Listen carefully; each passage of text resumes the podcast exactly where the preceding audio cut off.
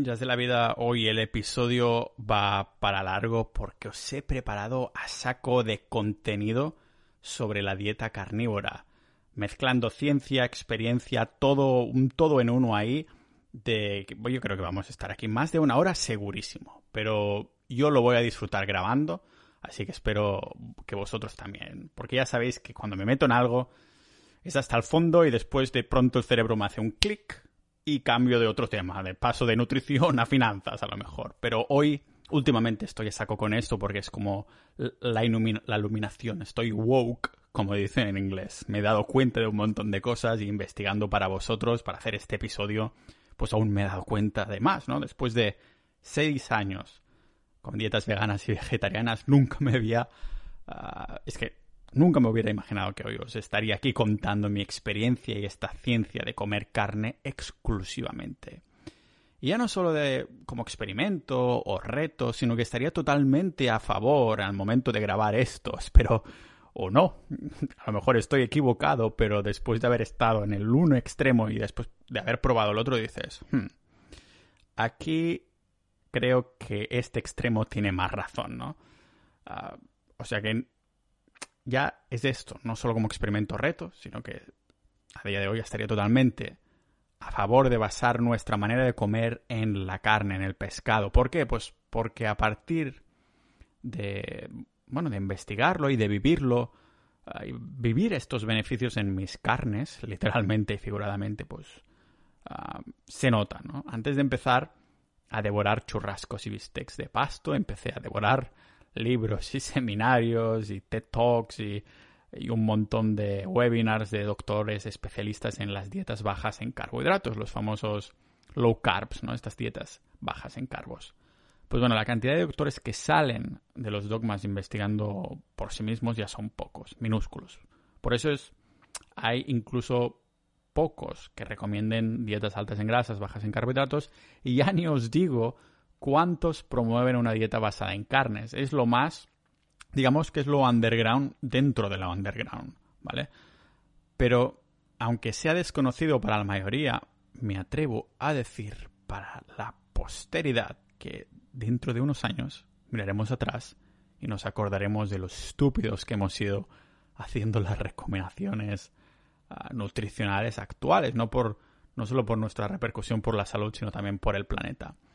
Pero esto ya entraré en otros días, ¿vale? Porque estamos diciendo hoy que nutrición, que los hidratos son buenos y que las grasas saturadas son malas. La dieta carnívora se basa en unos pilares nutricionales y ancestrales. Unos pilares que os suelto, os lo voy a soltar ahora en, plan, como resumen súper rápido en el que indagaremos en el episodio de hoy, en plan redundante y pedante para que os choquen tanto como a mí. La diferencia es que al contrario que mi ex, nos voy a dejar a medias, porque hoy nos metemos dentro de cada una de ellas, de estas realidades, cada una de ellas, al contrario que mis ex. Así que aquí van. Voy a soltaros estas epifanías que he tenido y que podemos indagar, en algunas ya he indagado, por ejemplo, que es de sentido común seguir una dieta que probablemente hizo prosperar nuestros ancestros, basada en carne, con órganos y aprovechando todas las partes de los animales que cazaban. Y esto podemos expandir en el episodio 194, donde hipotetizaba que el ser humano no es un omnívoro, sino un carnívoro facultativo, que es algo, hay una fina línea ahí de entre omnívoro y carnívoro facultativo.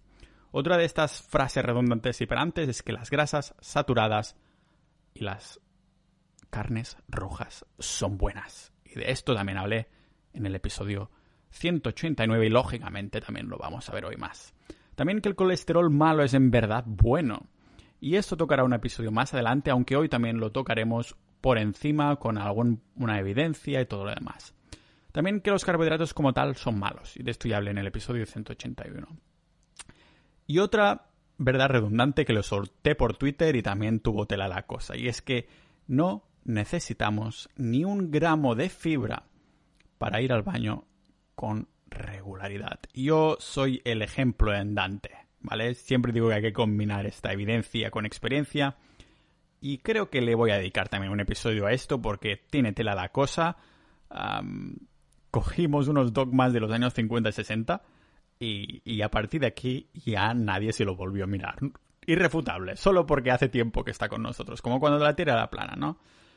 Otra de estas verdades, pues que usar las grasas como combustible principal promueve la salud y la longevidad, y eso lo veremos hoy ah, dentro de, un rato, aunque de todas formas ya hablé de esto también cuando hablé de la, de la dieta cetogénica cíclica, eso que decía que la dieta keto que te da una claridad mental y un foco.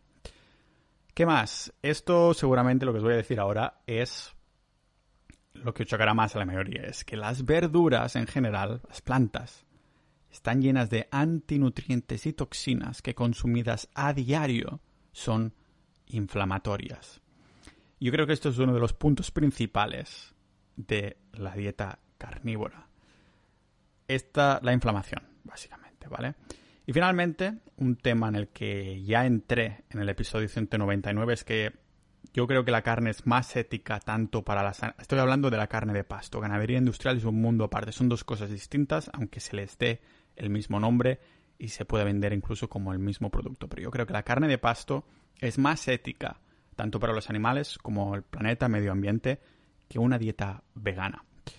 Lo sé, lo sé, que todo esto suena a que solo queremos llevar la contraria a los dogmas actuales y solo buscamos el drama, pero ahora que ya hablamos de los hidratos, las grasas, el colesterol, sabemos que estas falacias salieron de estos estudios erróneos de Ansel Keys en el año 50, los años 50, 60, unos mitos que hemos adoptado como verdades, como cuando todo el mundo creía que la Tierra era plana.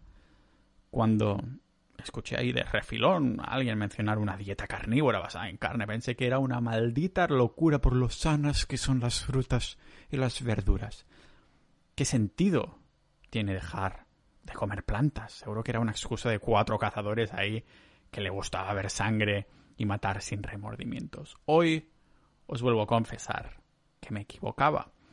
Me equivocaba cuando solo comía vegano, vegetariano y no sé exactamente cuántos años me habré sacado de vida por no haber comido carne durante seis años, pero espero poder recuperarlos. Hoy indagamos en qué es y qué no es la dieta carnívora aquí en el podcast multidisciplinar de Pau Ninja.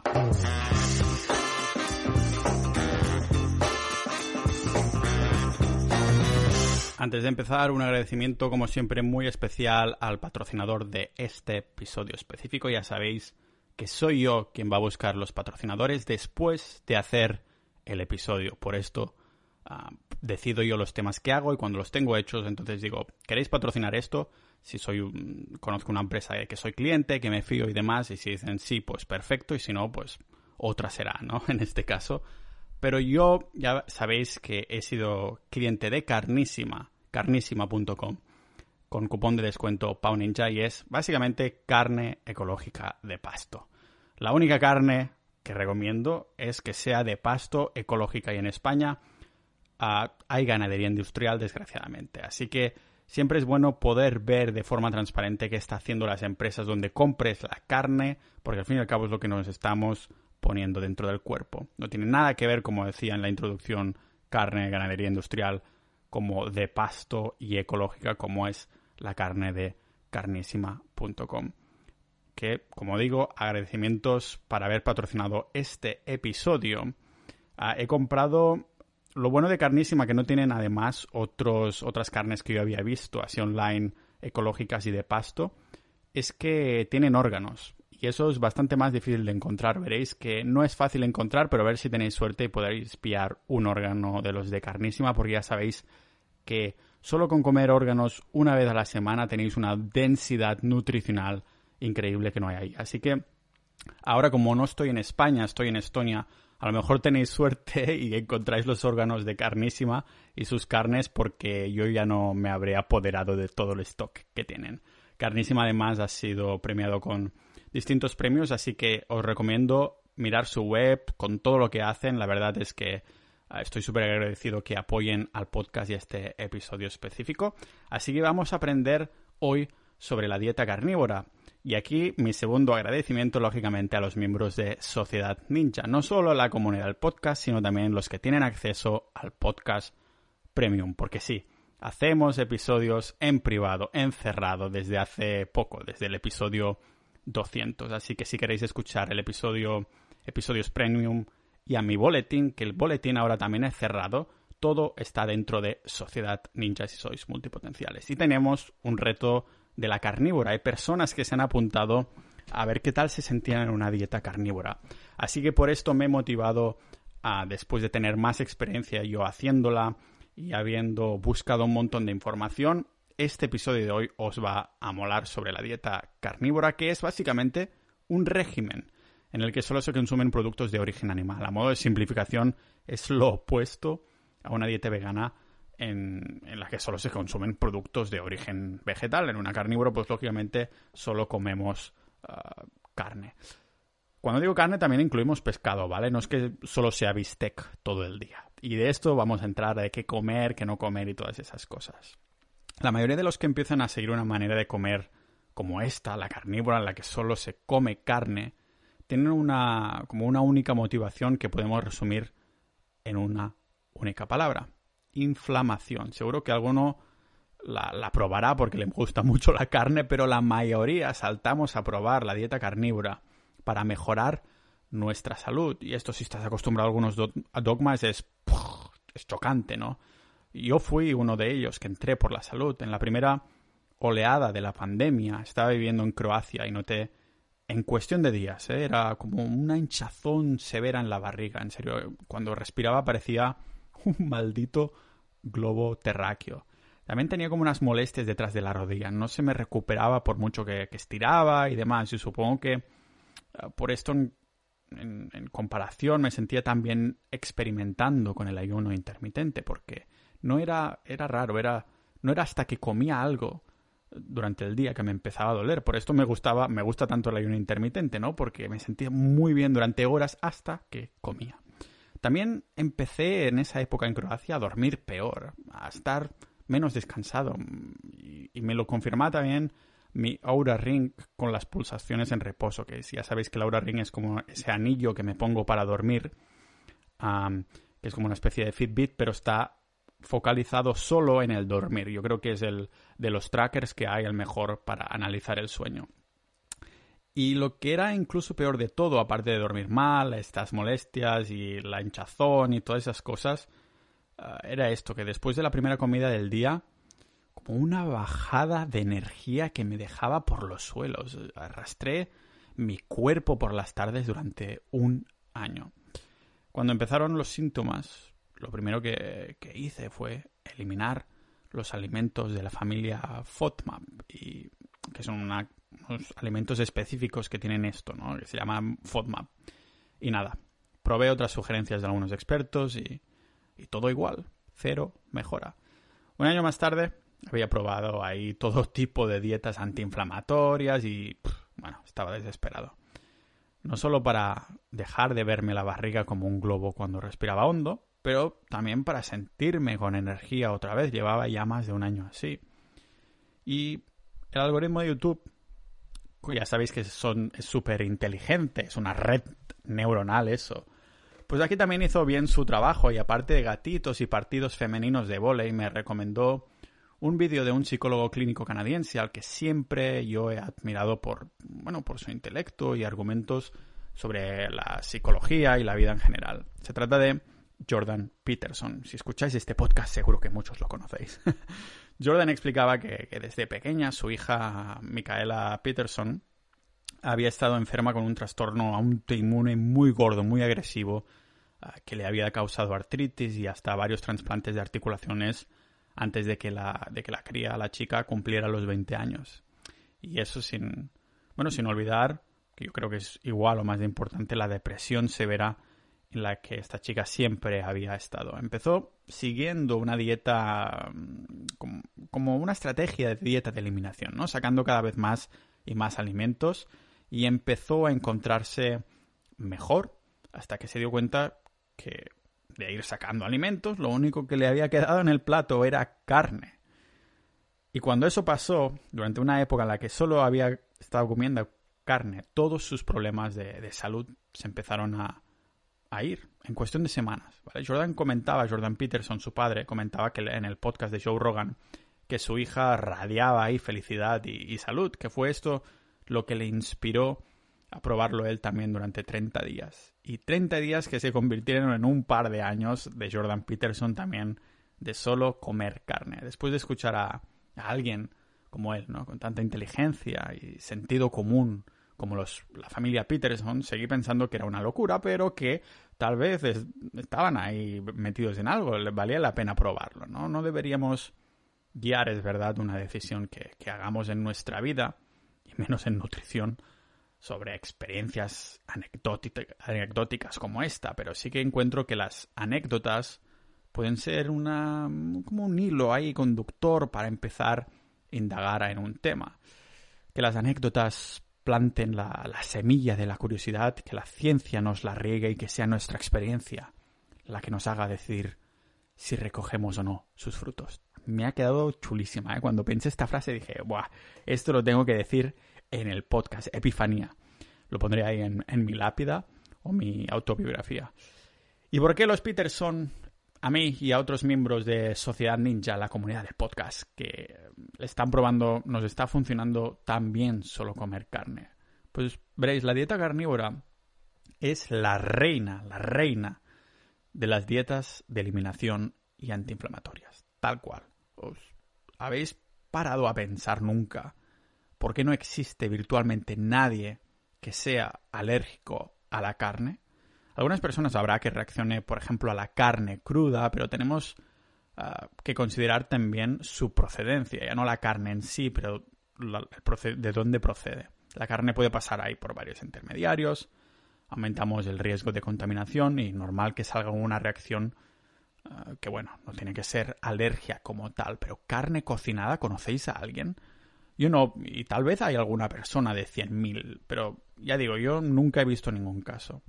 En cambio, podemos encontrar miles, yo diría que miles perfectamente de casos uh, con todo tipo de reacciones y alergias a alimentos de origen vegetal. Cada año que pasa hay más y más alergias diagnosticadas con un montón de teorías de por qué sucede, pero sin ninguna mm, propuesta o conclusión concluyente, para decirlo así. En el libro Cerebro de Pan, no sé si lo habéis leído, es una recomendación que hago, Ah, se culpa, con muy buenos argumentos, a los carbohidratos. El, el, libro Cerebro de Pan, por cierto, no va de la carnívora, sino es un bestseller, un New York bestseller, que habla de los carbohidratos en general, ¿vale? De estar en cetosis, lo bueno que es y estas cosas. A mí me encantó la lectura hasta el punto que lo leí un par de veces y lo compré en libro físico para estudiármelo así como hobby. Y bueno, este libro también, ¿no? Lo bueno que me gusta más no es que vaya simplemente a cuchillo contra los carbohidratos, sino que va alegando a que la mayoría de nuestros problemas de salud son a causa de una cosa principal, la inflamación. ¿Y qué causa la mayoría de esta inflamación? Los hidratos. Y si solo, entre comillas, solo elimináramos los carbohidratos, estaríamos delante de una dieta cetogénica de la que hablamos no hace mucho en el podcast, que en sí mismo ya tiene beneficios. Entonces, ¿por qué ser tan radicales y eliminar también los frutos secos, la verdura, ah, la fruta y en definitiva todo lo que venga de plantas? Pues en la dieta carnívora hay una, una eliminación total de lo que no procede de animales, porque ahora veremos como gran parte de esta inflamación es por culpa de los componentes biológicos de las plantas. Y creo que a mí esta fue la epifanía más grande que tuve. Mientras que los animales tenemos fuerza, velocidad y, en definitiva, un cuerpo adaptado para movernos libremente. Las plantas han estado bien plantadas en el suelo durante millones de años. En su proceso evolutivo, en vez de desarrollar piernas, han desarrollado compuestos químicos orgánicos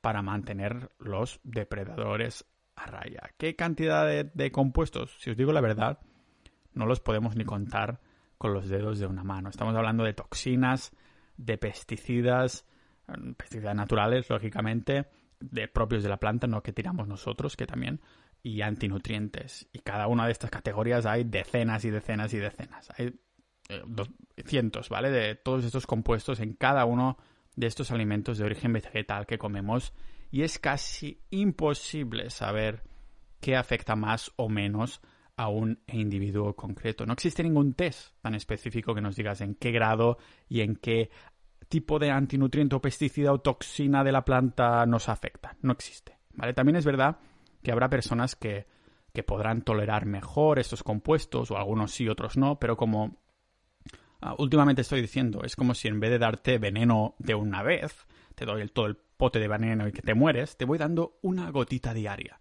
Pasarán los años y no solo habrás normalizado tu malestar e inflamación, sino que además no sabrás qué lo ha causado. ¿Habéis oído hablar nunca del, gluten? y si os digo que hay otros componentes que causas, ah, causan un efecto tan nocivo, nocivo, incluso más a largo plazo como el gluten, porque claro, el gluten es el que se ha popularizado más, ¿no? Lo que muchos no saben es que el gluten es una variedad de lectina, otro de estos compuestos que están en la mayoría de plantas y más allá de las plantas. Por esto, me hace gracia ver algunos medios que empiezan a anunciar las lectinas como el nuevo gluten o algo así cuando han estado en el mismo carro desde que las plantas empezaron a evolucionar. Lo que no sale en estos medios es que, aunque el gluten se haya llevado la, fama, las lectinas son el auténtico villano, diseñadas para corromper la comunicación de nuestras células, son uno de estos mecanismos biológicos de defensa de las plantas, tal cual os digo, ¿eh? No dejan literalmente, eso lo hacen las lectinas, no dejan que nuestras células se comuniquen bien. Y no solo eso, es como si, ¿sabes ese yogur que hacías de pequeño? Que ponías un hilo entre un yogur y un yogur y lo tirabas muy ah, largo y te comunicabas con el amigo, el hermano, la hermana o así. Pues las lectinas van a ir a joder eso, te cortan ese hilo, ¿vale? Pero como decía, no hacen solo esto, sino que además alteran la pared del intestino que hace que absorbamos menos nutrientes de lo que comemos. También nos provocan una niebla mental, que eso también he descubierto que me pasaba a mí y que los huevos llevan bastante lectina, por eso solo me, estaba comiendo últimamente la, yema, ¿vale? También provocan hinchazón, que eso también me pasaba a mí. Las plantas están llenas de lectinas. Y aparte de esto, náuseas, gases y diarreas, que a mí no me pasaba y aunque me pasara no lo diría porque es asqueroso. Aunque antes me he tirado eruptos en el podcast hace muchos capítulos atrás, hace muchas lunas. ¿vale? Mirando atrás, como digo, creo que eran las lectinas. Parte de mi problema de, sentirme groggy por la tarde, ¿no? Después de esta primera comida y, la, y esa hinchazón.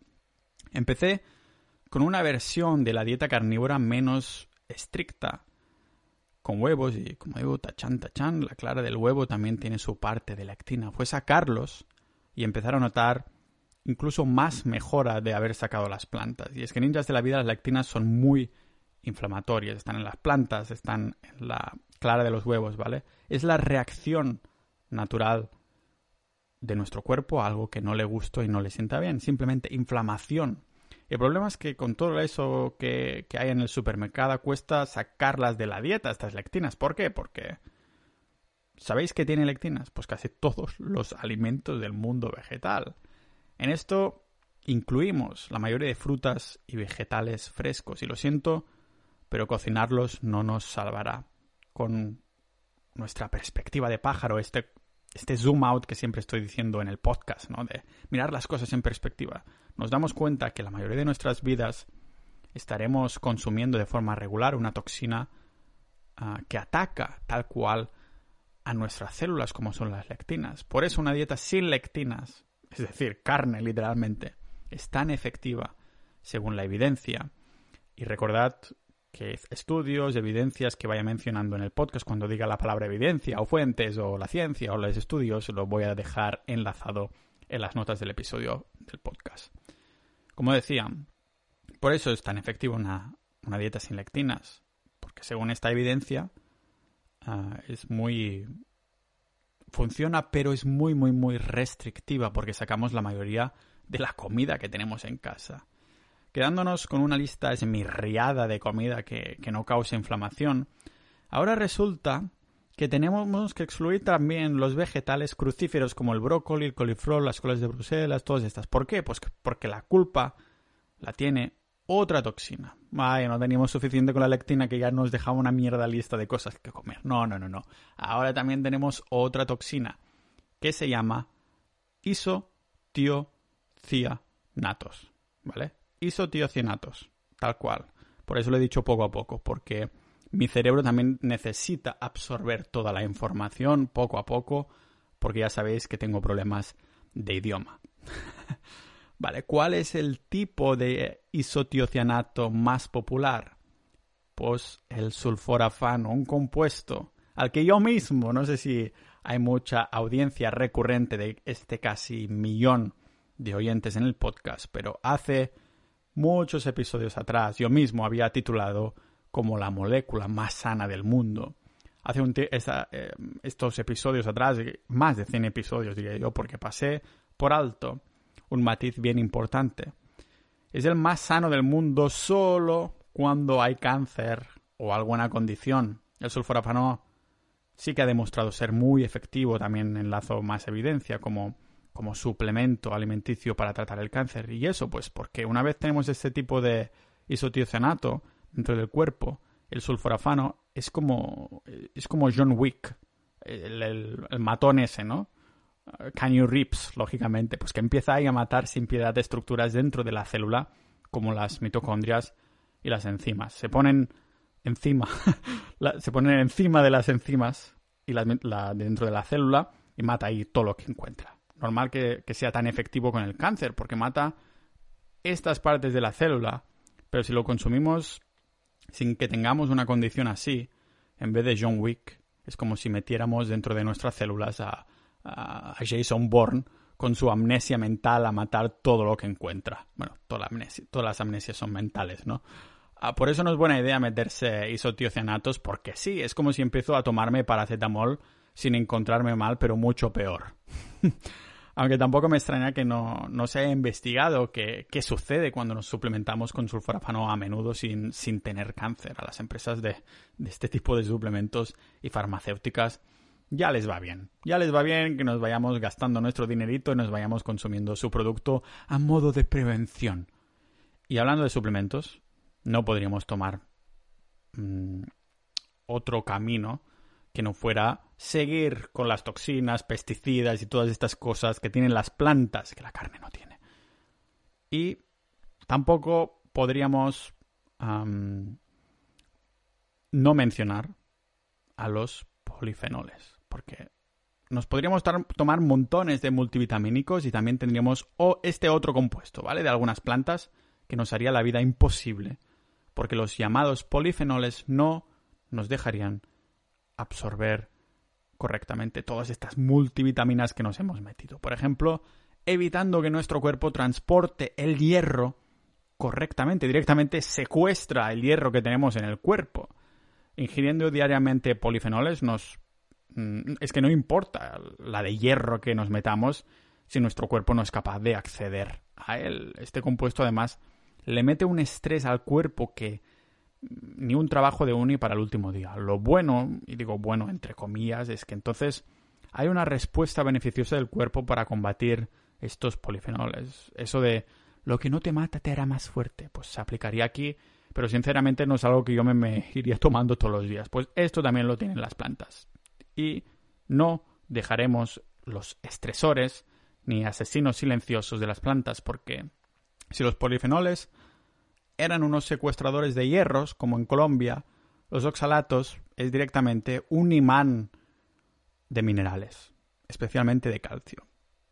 ¿Creéis que, que, las espinacas, y es que yo lo pensaba esto hace unos meses atrás, que las espinacas son una fuente, una muy buena fuente de calcio? Pues mentira, mentira y mentira. Hay calcio, pero es completamente, completamente inútil porque está atado en oxalato, como la mayoría de plantas. Podemos mirar la cantidad de calcio que tienen las espinacas en el laboratorio, ahí la analizamos, pero esto no significa que sea biodisponible. La evidencia nutricional no solo nos ha fallado con las grasas y los carbohidratos y el colesterol y la fibra, lo vemos claramente en la famosa llamada ingesta diaria recomendada, IDR, ¿no? Esos porcentajes que hay en la información nutricional, en las etiquetas. Si comemos el 100% del calcio recomendado vía espinacas, resulta que como está pegado en oxalato, obtenemos el 0, el 0% de este calcio.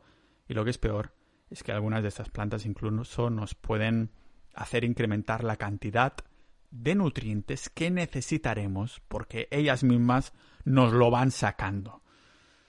solo hay dos maneras de parar tanto a los oxalatos como a todos estos componentes que comemos a diario, estos asesinos, estos secuestradores. Dejar de comerlos por completo. Esta es una opción. Y después también excretarlos en lenguaje ninja, sacarlos por el pompis. ¿Veis ahora por qué la carnívora es la reina de la antiinflamación y la eliminación ah, de caca del cuerpo, literalmente? Acabamos de sacar todas las toxinas, antinutrientes y pesticidas naturales de esas plantas porque simplemente no nos las comemos y las primeras semanas o incluso meses de hacer carnívora hacemos purga de cuerpo. Unos componentes de estos de las plantas que día sí día también nos tomamos como si no pasara nada.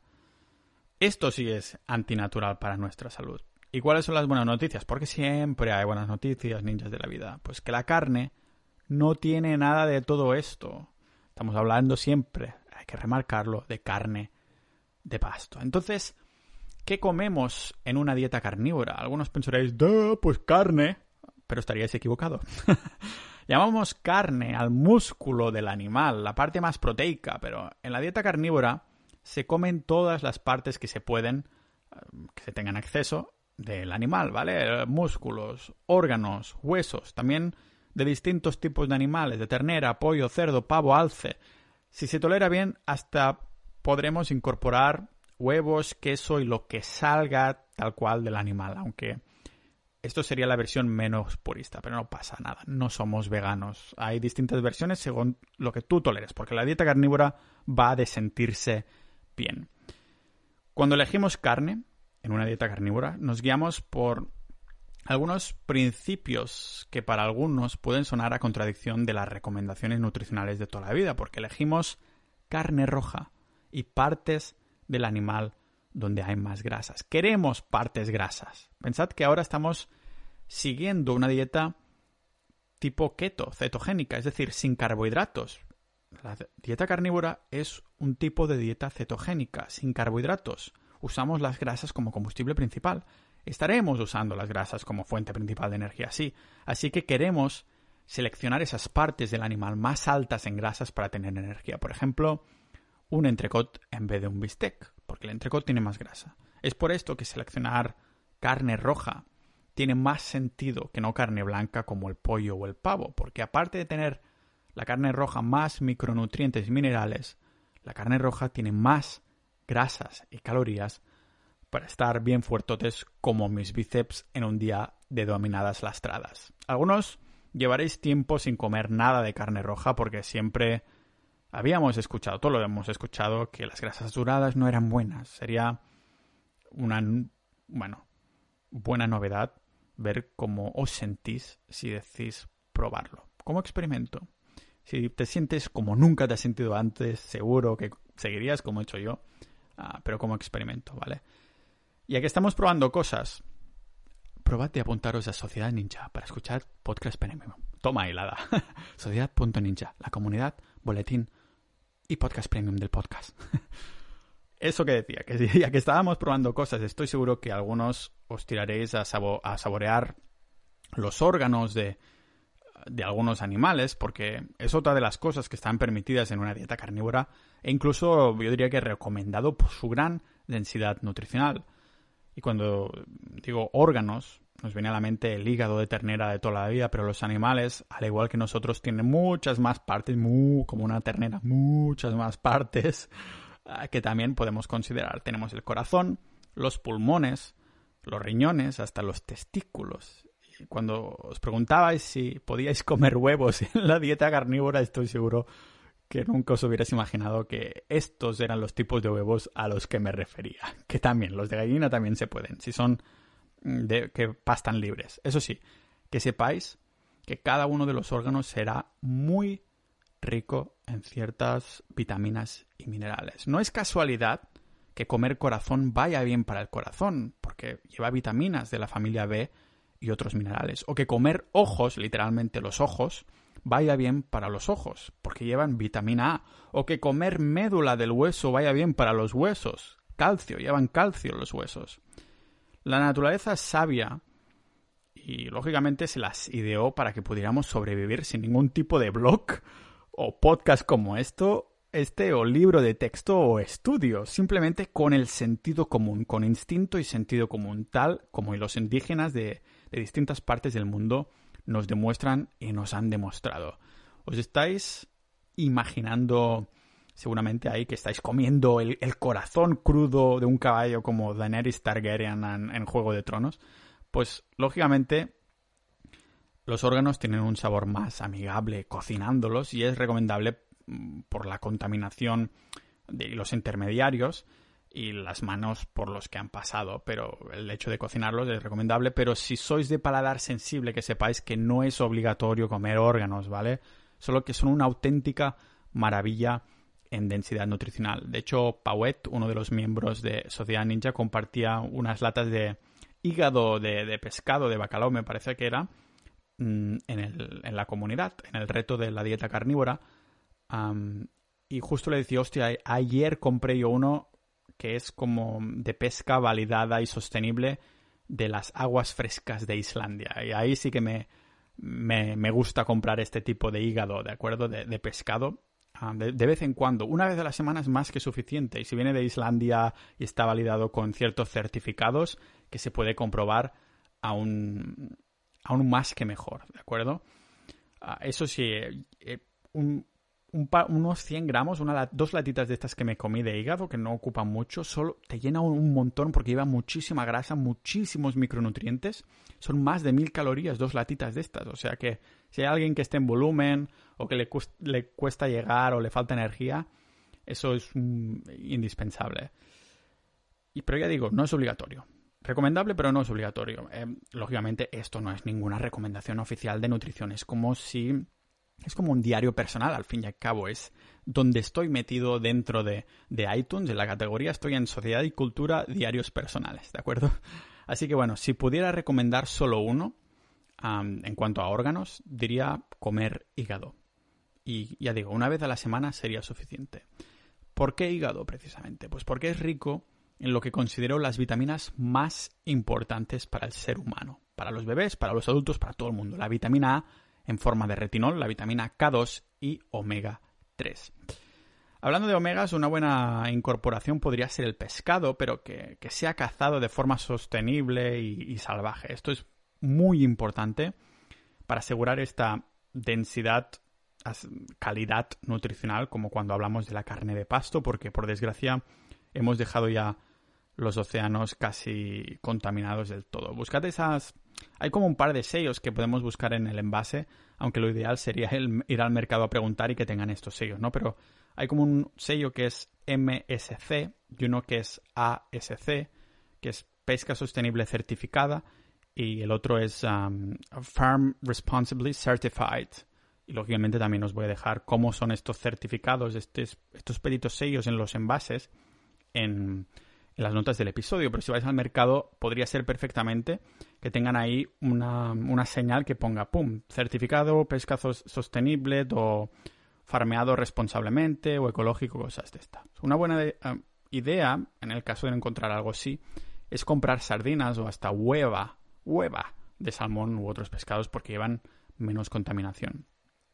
Caviar también para los que son de paladar exquisitos y de cuentas bancarias más anchas que nuestro futuro escuchando este podcast de Pau Ninja. La diferencia de huevas de pescado y el caviar no solo es el precio, sino que ah, el caviar solo viene del, pez de esturión. Así que podéis preguntar por, por, hueva de salmón u otros pescados y que sean pescados de la forma más sostenible. Ah, posible Ah, si son de granja, o sea, como farmeados, como cuando jugaba yo al Lineage y, al World of Warcraft, al WoW, cuando eso, que si son de granja farmeados, que al menos sean de ecológica, como mínimo. Y yo me acostumbro a mirar siempre las webs, incluso aquí en Estonia he llamado preguntando algunas preguntas que tenía de cosas que no me quedaban claras en la web o así, para que me lo digan directamente. Ah, considerad que una cosa es eh, que oculten información y la otra que os mientan directamente, ¿vale? O sea, si preguntáis algo, os lo dirán. La mentira es denunciable en, este, en cosas de alimentación, ¿vale? Otra de las cosas que me encanta mm, comer en la carnívora y que no había comprado hasta meterme en esta manera de comer, en esta dieta, es la médula de hueso. Pongo ahí una cucharada y ¡pum! a comer, como dice Homer. ah, March, ¿dónde está esa cosa? Una cucharada y paca, a comer. No solo está buenísima de sabor, sino que es buenísima para el cuerpo y por esa cantidad de calcio que decíamos que tiene. Yo creo que los caldos de hueso están infravalorados, pero aún más comer la médula de hueso fresca de carne de pasto con una cuchara ahí dentro. Sean huesos, carnes o órganos o pescado, tenemos que, eso sí, priorizar la procedencia del alimento que compramos. No solo hacerlo en el pescado, aunque yo creo que es incluso el más crucial porque la contaminación de, de los océanos es increíble pero como digo, la priorizar esta procedencia de sea lo que sea que compramos. Es, este es uno de los pilares más importantes, yo creo que de la dieta carnívora. Todas las partes del animal que compramos tendrían que ser de pasto. No vale comer huevos de gallinas enjauladas o terneras industrializadas. Nos aseguraremos que esa ternera ha pastado libremente la mayor parte del año, comiendo césped nutritivo, sin antibióticos, y lo que me pedía mi ex, con espacio suficiente. Tienen que ser animales que están pastando libremente y alimentándose con una dieta natural, como estamos intentando hacer nosotros. Comer animales de pasto no solo nos hace ser más respetuosos con su vida o ayudar a la regeneración nutricional de la Tierra, la única manera que tenemos de salvar el planeta, por cierto, ya me adentraré en esto otro día, sino que además nos aseguramos que hay mucha más densidad nutricional en lo que nos metemos en la boca. Esto es vital en la dieta carnívora porque estamos buscando densidad nutricional y biodisponibilidad, lo que las plantas no nos ofrecen.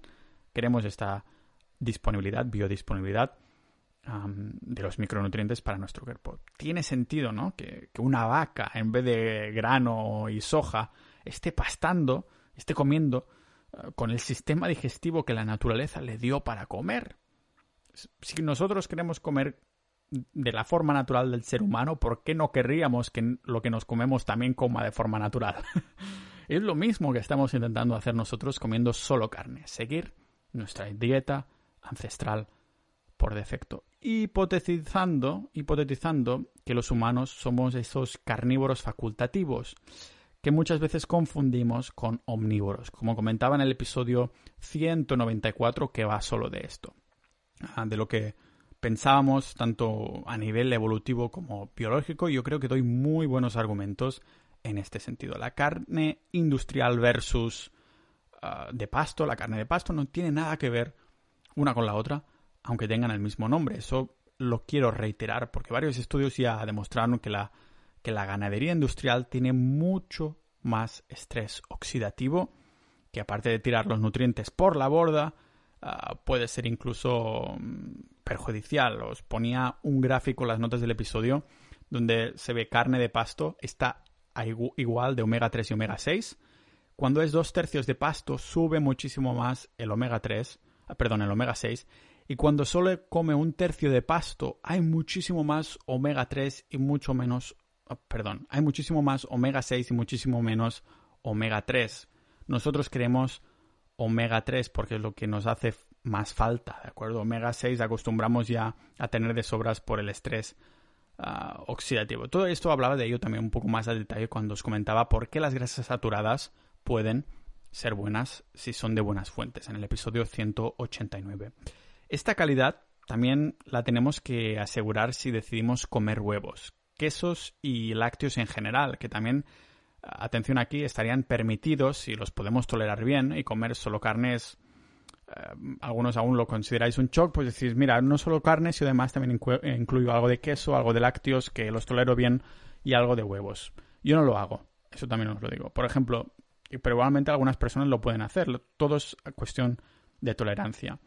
Huevos ya os decía que llevaban mucha lectina, pero en la clara. Así que de vez en cuando, un par de veces a la semana, sí que me saco la clara y pongo cuatro o cinco yemas de huevos que literalmente la yema del huevo es un, como un multivitamínico, sinceramente.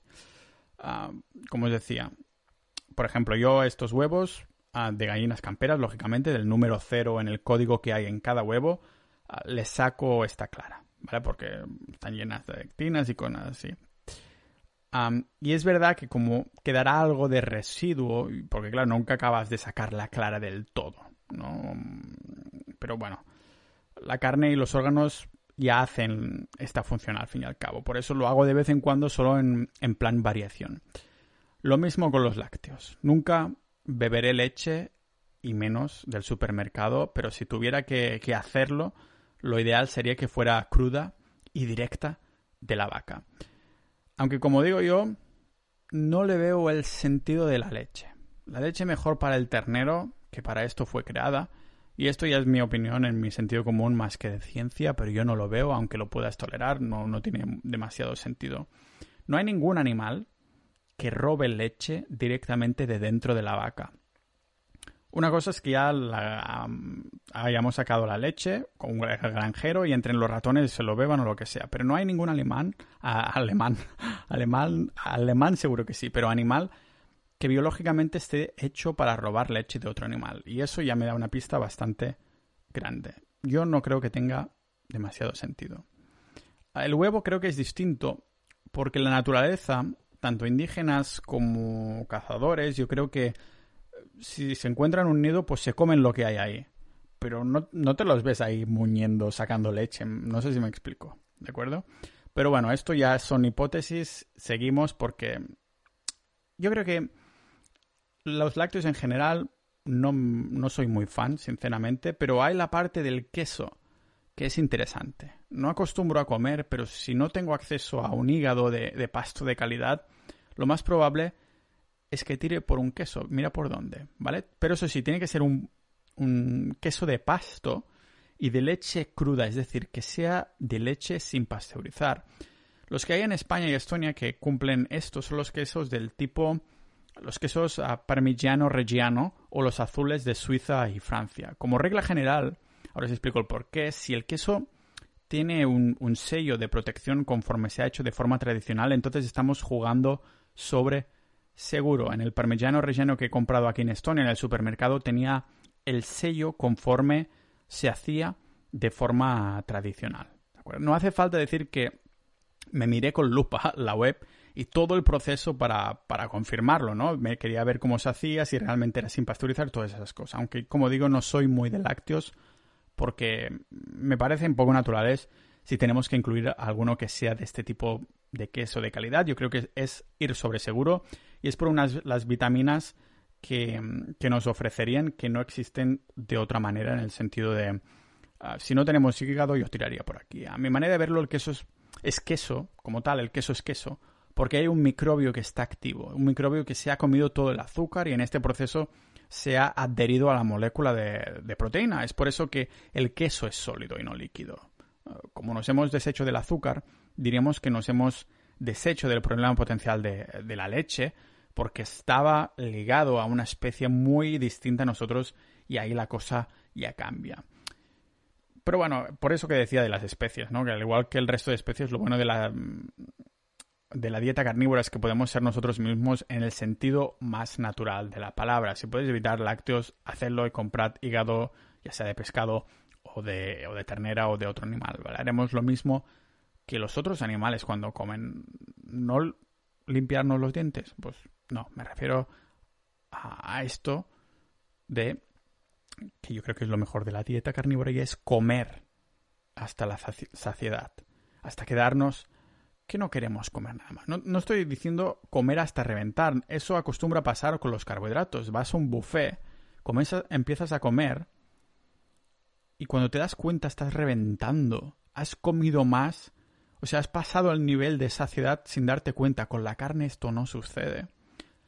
El, el cerebro llega a tiempo a saber que estás saciado. Llegas a quedarte un 80% lleno, que dicen que es lo sano, ¿no? Este yo creo que es el último punto de, qué comer en la dieta carnívora, o más bien de no comer. Las grasas y proteínas, las bases de esta dieta, son mucho más saciantes que los hidratos y, combinadas harán que en, que en dos veces, en algunos casos hasta una vez, sea más que suficiente para comer al día. Con la dieta carnívora no hace falta contar calorías porque las hormonas juegan a nuestro favor. Mi experiencia con esta manera de comer, ha roto todos los paradigmas que, que me había hecho en la mente. ¿Cómo puede ser que comiendo más calorías haya quemado grasa abdominal hasta verme los abdominales, que hacía años que no me veía, mientras aumentaba la fuerza en el gimnasio? Tienen que ser las hormonas, la mejora de la flexibilidad metabólica, tiene que ser esto. No hay otra, porque los pilares de la nutrición siempre nos han enseñado que a más caloría engordamos y a menos calorías adelgazamos. Pues toma caracoles, también permitidos en la carnívora, por cierto, porque yo comía una dieta de 2.500 calorías para estar en mantenimiento. Calculé que el primer mes de la carnívora comí unas 13.000 calorías, algunos días incluso más, o sea, más de 500 calorías, en solo uno o dos platos diarios y adelgacé de la parte del medio mientras aumentaba fuerza en el gimnasio. Sin duda tendré que mirarme con lupa cómo puede ser que, algo así suceda, pero me va genial ah, para hilarlo con los mitos y mentiras que, que nos han estado repitiendo y nos hemos creído. Aunque esto será para otro día, porque como hoy el episodio iba para largo, vamos a hacer otro episodio sobre la carnívora. Digamos que esta sería la primera parte de la dieta carnívora. Hemos tocado lo que es los antinutrientes y toxinas de las plantas, que básicamente la carnívora es una dieta de eliminación antiinflamatoria y antiplantas y todos estos antinutrientes que de lo contrario comemos a diario y hemos visto qué se puede comer. Más adelante vamos a tocar los estudios científicos sobre la carne, estas preocupaciones que tenemos sobre el colesterol, la vitamina C, la microbiota, la fibra, la proteína, los carbohidratos de, solo comer carne, vamos a entrar poco a poco y después también veremos en esos otros episodios la ventaja de comer una dieta carnívora y las desventajas. Lógicamente, esto no es no mes flos y violas, como dicen en catalán, ¿vale? Y también os voy a contar un poco más uh, mi experiencia, porque llevo más Llevo ya bastantes semanas, pero quiero que pasen algunas más para contaros una experiencia más sólida como el queso parmigiano reggiano. pero lo vamos a ver más adelante. Muchas gracias por estar aquí en el episodio de Pau Ninja. Nos vemos en los podcast premium, Pau Ninja Premium, dentro de Sociedad.ninja, la comunidad Boletín y Podcast Premium. Un besote.